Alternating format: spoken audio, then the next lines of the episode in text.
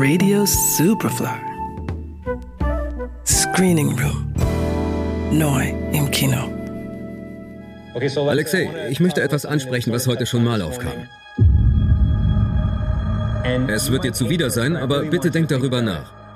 Wenn du getötet wirst, falls es wirklich dazu kommt, welche Botschaft hinterlässt du dem russischen Volk? Dass Wladimir Putin seinen Angriffskrieg gegen die Ukraine bislang ohne größeren Widerstand von innen führen konnte, liegt auch an seinem Umgang mit Oppositionellen. Einer der bekanntesten Kritiker von Putins Regime ist Alexei Nawalny, der nach einem überlebten Giftanschlag derzeit in einem russischen Gefängnis sitzt. Der Filmemacher Daniel Roha hat Nawalny in der Zeit bis zu seiner Festnahme begleitet und eine erschreckende Doku daraus gemacht. Alexei Nawalny hat die gefährlichste Wahl der Welt getroffen, gegen den Herrscher im Kreml anzutreten. Wladimir Putin. Wenn ich Putin bekämpfen und das Land anführen will, muss ich die Leute organisieren. Was denken Sie über die Kriege in der Ukraine und in Syrien? Schluss mit Krieg. Der Kreml hasst Nawalny so sehr, man nennt ihn nicht mal beim Namen.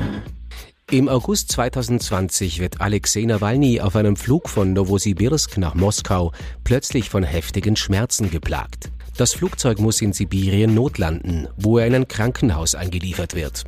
Die deutsche Bundeskanzlerin Angela Merkel erreicht, dass er in ein Berliner Krankenhaus überstellt wird. Dort stellt sich heraus, dass Nawalny mit dem Nervengift Novichok vergiftet worden ist, das aus der Küche des russischen Geheimdienstes stammt. Als ich immer berühmter wurde, dachte ich, dass sie mich nicht einfach umbringen können.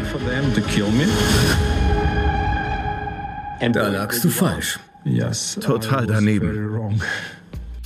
In den Monaten nach dem Anschlag erholt sich der Oppositionspolitiker mit seiner Familie im Schwarzwald.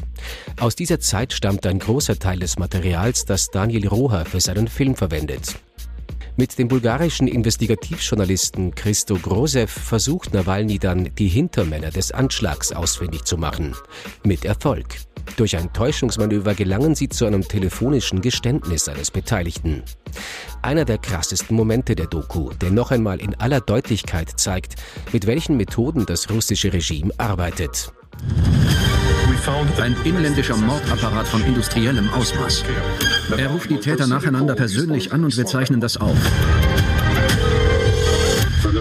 Hier spricht Alexei Nawalny. Ich wollte fragen, warum Sie mich umbringen wollten. Oh mein Gott. Du hast ihm den Tag versaut. Umso erstaunlicher ist es, mit welcher Entschiedenheit Alexei Nawalny sich Putin entgegenstellt, auch nach dem Anschlag. Im August letzten Jahres kehrt er nach Russland zurück und wird noch am Flughafen verhaftet. Er wird zu mindestens neun Jahren Haft verurteilt. Das letzte Kapitel in der Doku von Daniel Roha, aber sicher nicht das letzte im Widerstand gegen das Regime von Wladimir Putin. Nawalny. Ab jetzt im Kino. Johannes Romberg, Radio Superfly. Radio Superfly. Im Kino. Screening Room wurde präsentiert von Film.at.